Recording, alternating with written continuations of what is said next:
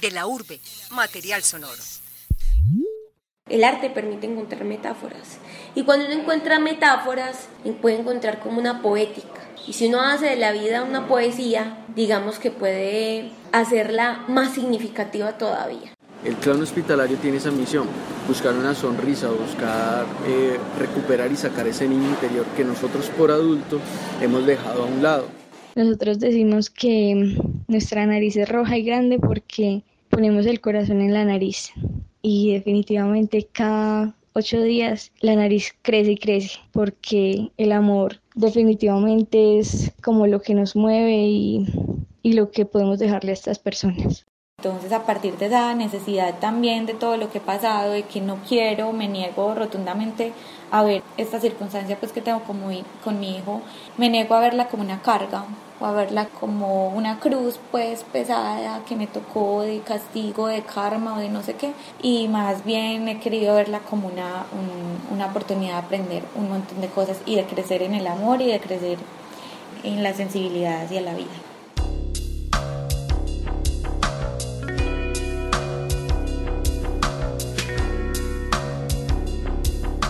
Bienvenidos a este programa Sanar con Arte.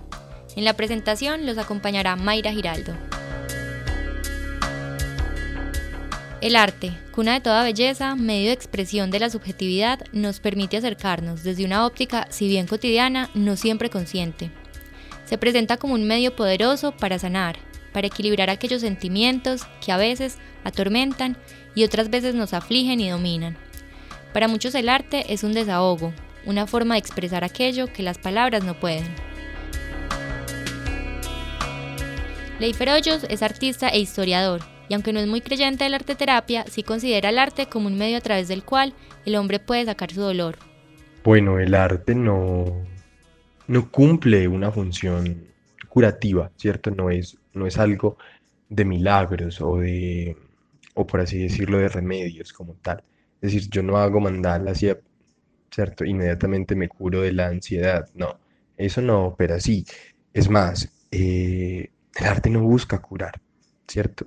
Busca de alguna manera visibilizar el dolor, sacar eso, o sea, tampoco de un modo catártico, pero sí, sí de una manera muy suelta, ¿cierto? El arte debe ser capaz de de permitirnos depurar a cualquier ser humano eh, nuestras angustias, nuestros dolores, no necesariamente desde un proceso o desde, un, desde la arte terapia. Digamos que soy un poquito eh, ateo de, del arte terapia, pero el arte como terapia es, o sea, es ya, es, es eso mismo, es, es, permitirle a cualquier persona, y como lo dijo Joseph Beuys, un arte, el gran artista conceptual alemán de los años 60, el arte cura a la humanidad, pero no es por esa función médico-preventiva, sino, sino por la capacidad que tiene de sacar eh, esa carga mm, psíquica, física, emocional y plasmarla en, en un soporte. El arte terapia es una disciplina donde se utiliza el arte como alternativa para hacer tratamientos psicológicos. No solo quien se ha profesionalizado como arte terapeuta utiliza el arte como un medio.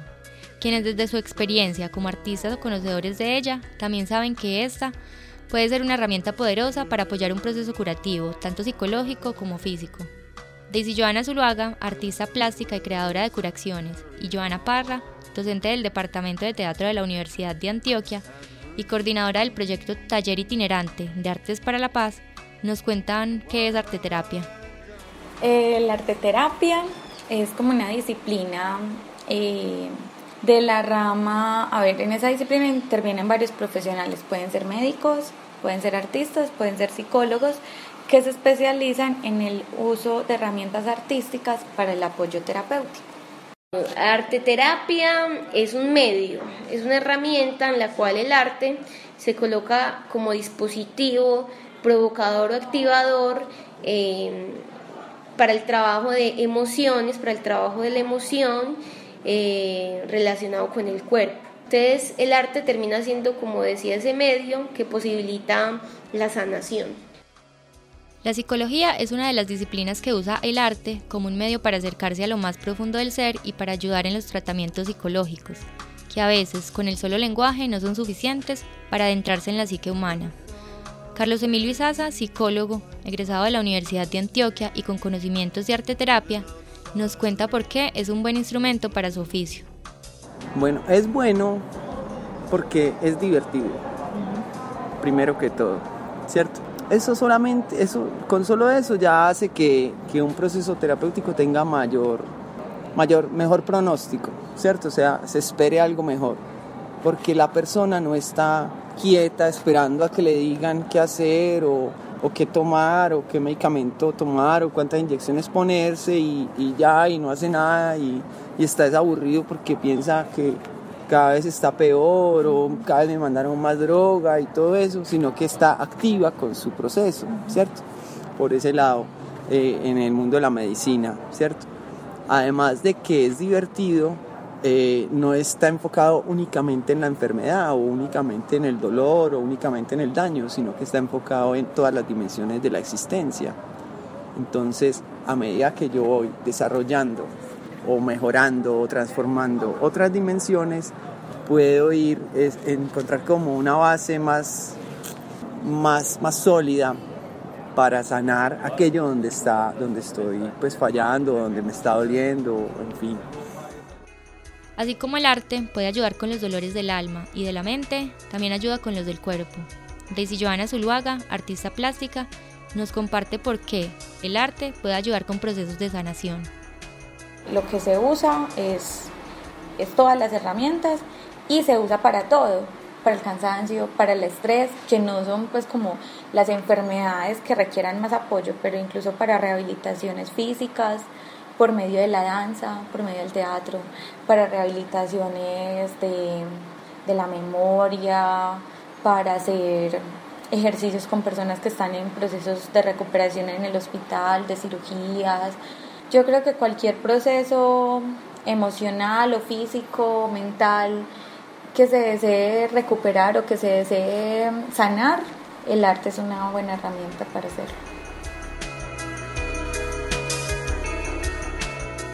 Sacar aquello que no podemos decir a través de las palabras, plasmarlo en una imagen, en una escultura, danzarlo o actuarlo. Mostrar en una obra que refleje lo que puedes estar sintiendo. Es el propósito del arte. Paulina Martínez, miembro de la Asociación Colombiana de Arte Terapia, entrega su punto de vista. ¿Por qué es importante esta técnica? La, la, técnica de la arteterapia no, no es una técnica, es una disciplina. Eso es importante eh, saberlo, porque cuando estamos hablando de arteterapia nos referimos a que tenemos un componente eh, equilibrado entre psicología y arte. Entonces, lo que aporta esta técnica eh, es muy relevante a nivel no verbal, teniendo en cuenta que muchas personas por, por su forma de ser, o por las características del trauma que, que han eh, vivido en el pasado, es muy difícil poner en palabras las cosas que están sintiendo. Incluso para una persona promedio a veces no es fácil definir lo que está ocurriendo en su mundo interior.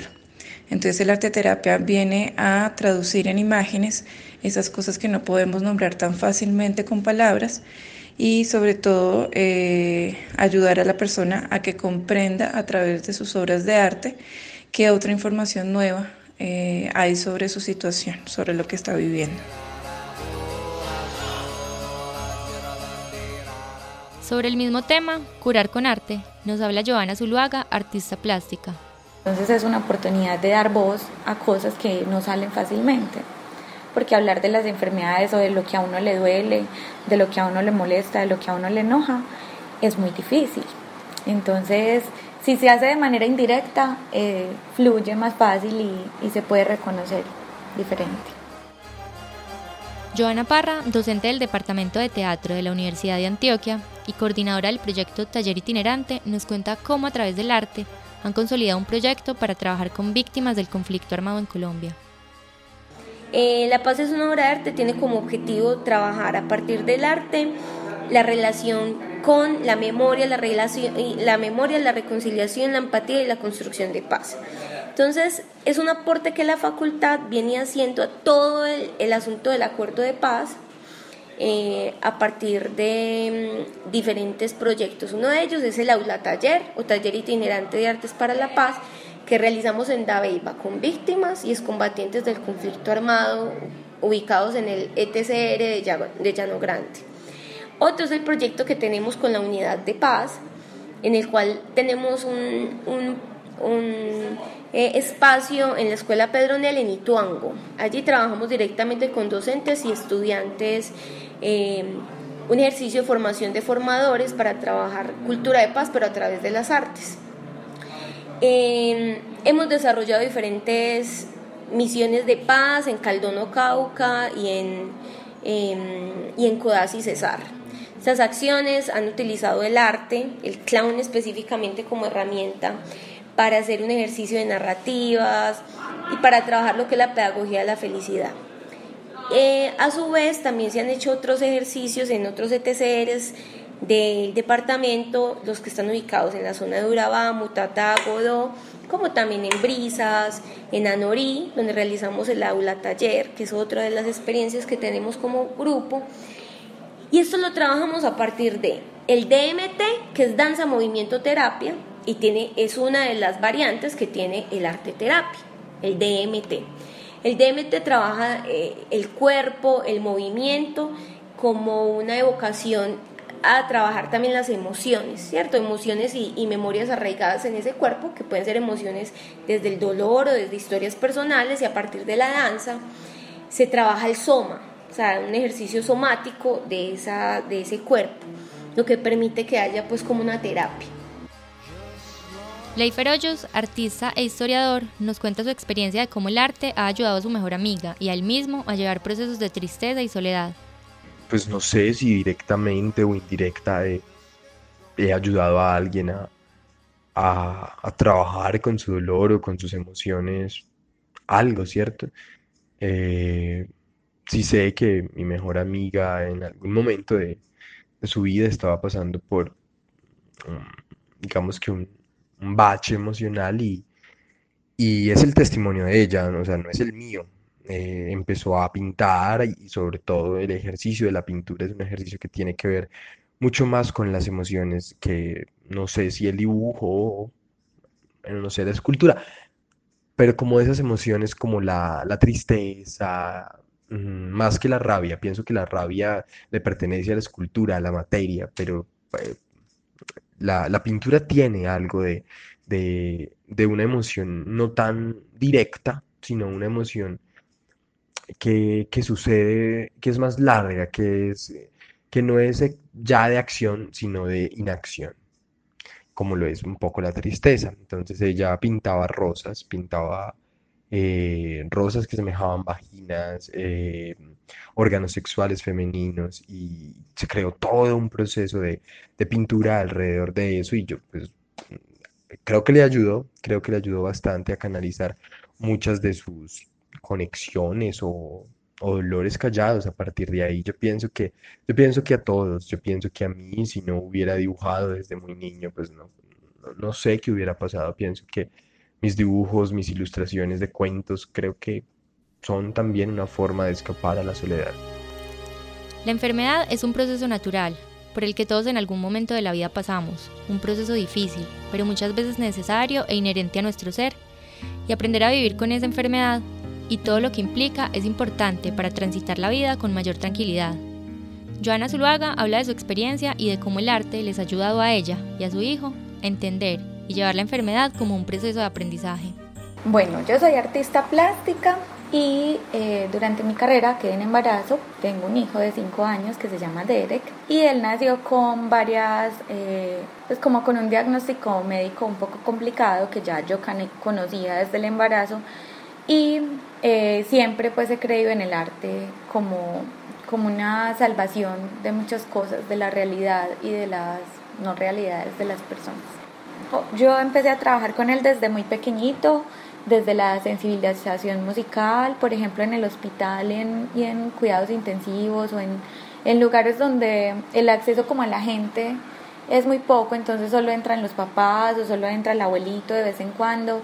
Entonces eh, teníamos como otras vías de comunicación y era llevarle canciones, que escuchara otras voces de personas, ¿cierto?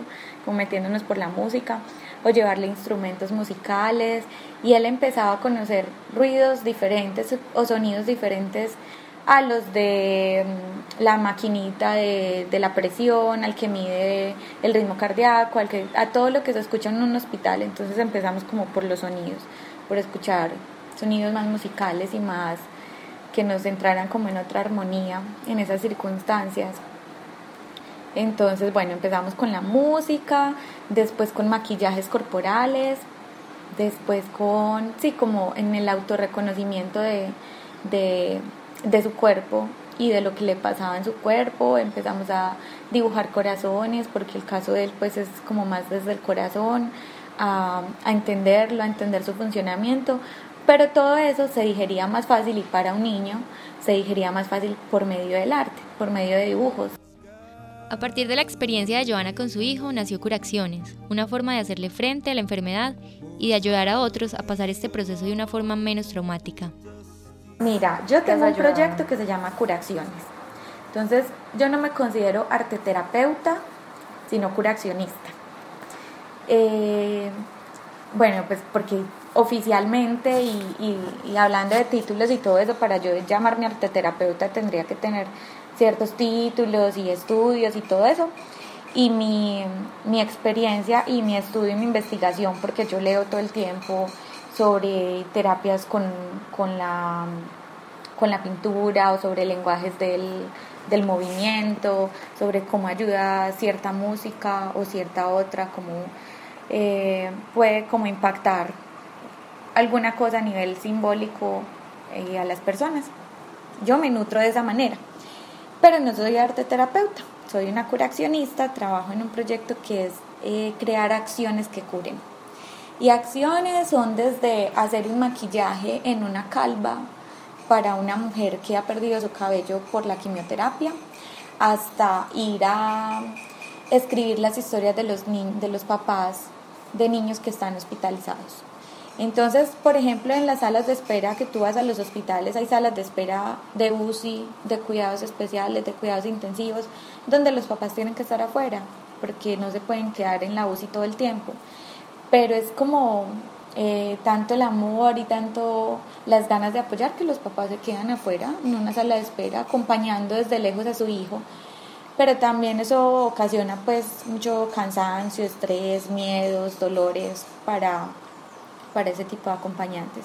Entonces, como desde el simple hecho, la simple acción de escuchar sus historias, de escuchar lo que les pasa, de, de llevarles un poema, de llevarles una frase o de decirles dibuja lo que piensas hoy o dibuja el nombre de tu hijo para que se lo pongas mañana en la, en la, en la cunita.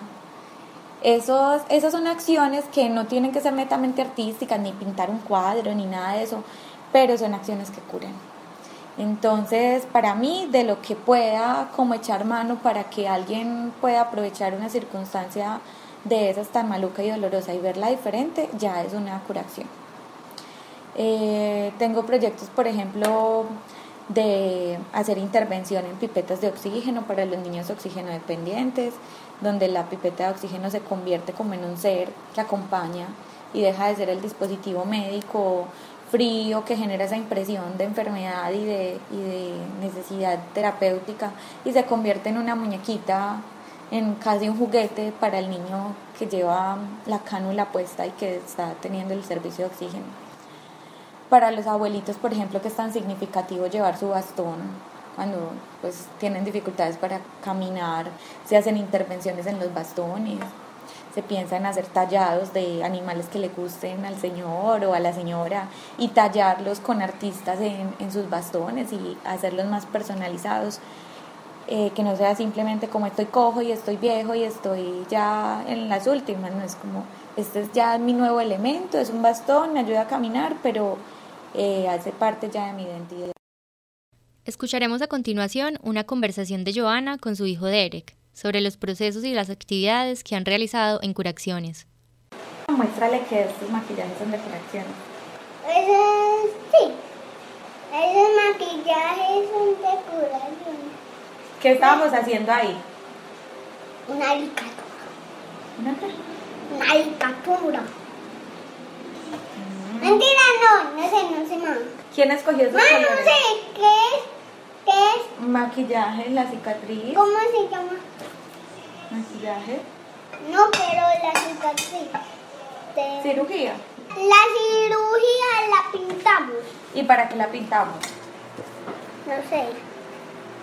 ¿Y quién te pintó eso? Mamá. Sí. Yo quiero hacerlo hoy. Mal lo hacemos hoy. ¿Y para qué lo hacemos? Porque sí, ¿Te gusta que te pinte la cicatriz? sí. ¿Para qué? Porque me gusta más como traerle. Ah, A Mayra. sí. ¿Qué me vas a mostrar?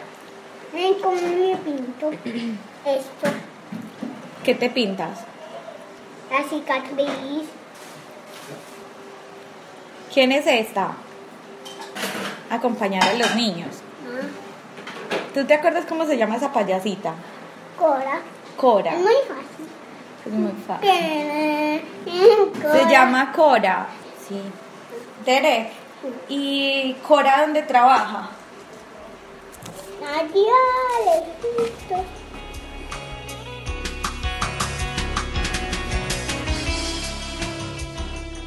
La risa es un remedio conocido por todos, un alivio para el alma, un descanso para quienes atraviesan por un momento difícil. La risoterapia, estudiada desde la Edad Media, pero popularizada desde los años 70 por el conocido Patch Adams, es hoy en día cada vez más usada en hospitales para ayudar a los pacientes y trasladarlos a lugares mágicos a través de la risa. Paulina Gómez, voluntaria de clown hospitalario, y Carlos Andrés Peña, auxiliar de enfermería y también clown hospitalario, nos cuenta cómo con la risa han ayudado a mejorar la vida de quienes visitan. Nosotros asistimos cada ocho días al Hospital Infantil del San Vicente y compartimos con niños de todas las edades y de muchas salas de urgencias, de unidad de cuidados intensivos, de nefrología, de oncología. Y compartimos con ellos momentos, unos minuticos, pero para ellos significa algo gigante. Ver a unos payasos entrar a su habitación, a jugar, a cantar, a bailar, a escucharlos, a acompañarlos, es increíble para ellos. Pero también, una vez al mes, vamos al Manuel Uribe y compartimos con adultos y eh, adultos mayores, hombres, mujeres, de todas las edades, de todas las enfermedades, de todas las alas.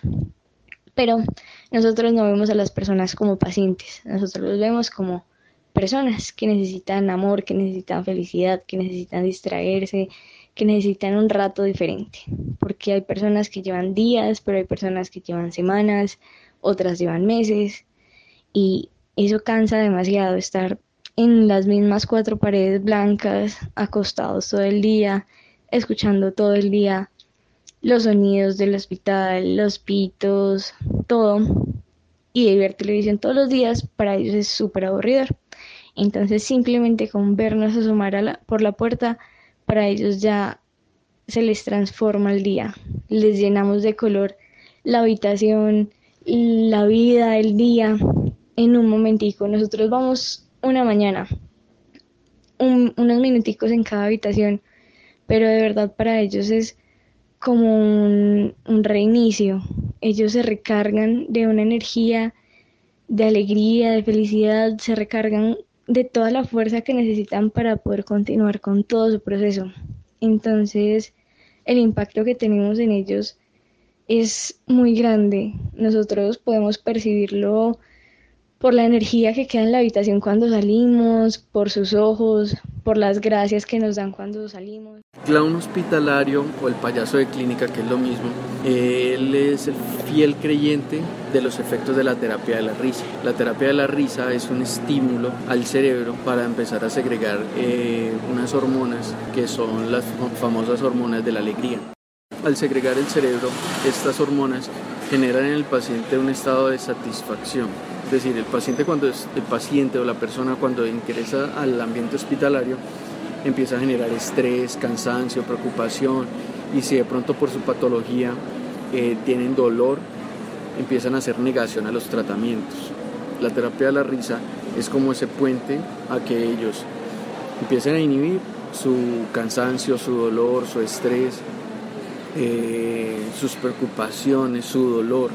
Eh, se ha comprobado que por intermedio de la terapia de la risa y la segregación de todas estas eh, hormonas, eh, el paciente empieza a requerir menos sedantes, menos tranquilizantes, menos analgésicos, eh, son más receptivos a los tratamientos, son más amigables con el mismo personal. A través de la experiencia de Carlos Peña, personificando a Chaval, su payaso, le ha permitido impactar a personas que solo con las medicinas no han podido recuperarse. Te lo, te lo voy a comentar con una experiencia que tuve, que tuvo Chaval en estos días. Una paciente remitida por psicología clínica. Le dijo, Chaval, necesito que veas a la paciente de tal habitación, una paciente de una anorexia. No quería comer ni nada. Llegó Chaval, empezó a jugar con ella, cantidad de cosas. Y entre su valija, Chaval, ese día llevaba una manzana, una manzana. Después de toda la terapia, la sacó de la habitación, empezaron a patear un globo por el pasillo, descubrió que a esa chica le encanta, quiere ser piloto, piloto comercial, eh, que le encanta cocinar, le encanta dibujar. Al terminar esa terapia, Chaval le dijo a ella que tenía un regalo. Ese regalo era una manzana y se la pasó. La niña que fue lo primero que hizo, decirle a Chaval, me la voy a comer por usted. A Chaval se le erizaron los pelos y la niña se comió la manzana enfrente de él. Ya después él hablando con la psicóloga, decía que venía días de no comer nada, que incluso ella tenía una sonda de nutrición eh, porque no quería comer nada. Me dijo, Carlos, su payaso hizo algo mágico, la puso a comer y se comió esa manzana. Entonces fue algo maravilloso. La mamá lloró, la abuela lloró. Como prevención, el arte también funciona. Educar a través del arte y el amor como una herramienta para tener una sociedad menos enferma. Joana Zuluaga habla sobre el arte como una prevención y asegura que ahora las principales enfermedades son psiquiátricas. Hay carencia de abrazos y falta de afecto, falta de escucha y de otros elementos que se están convirtiendo en enfermedades y que tienen que salir por alguna parte. Y por esa parte, cuando no tenemos ni oportunidad de hablar, ni de dibujar, ni de sacar música, ni de bailar, y no estoy hablando de ir a, a bailar sin reggaetón con los amigos en la esquina, sino de, de danzar y sentir tu cuerpo, tienen que salir por alguna parte la gente, porque son necesidades del ser.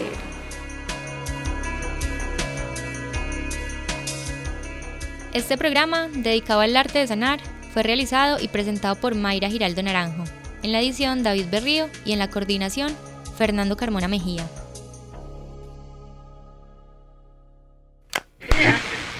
De la urbe, material sonoro.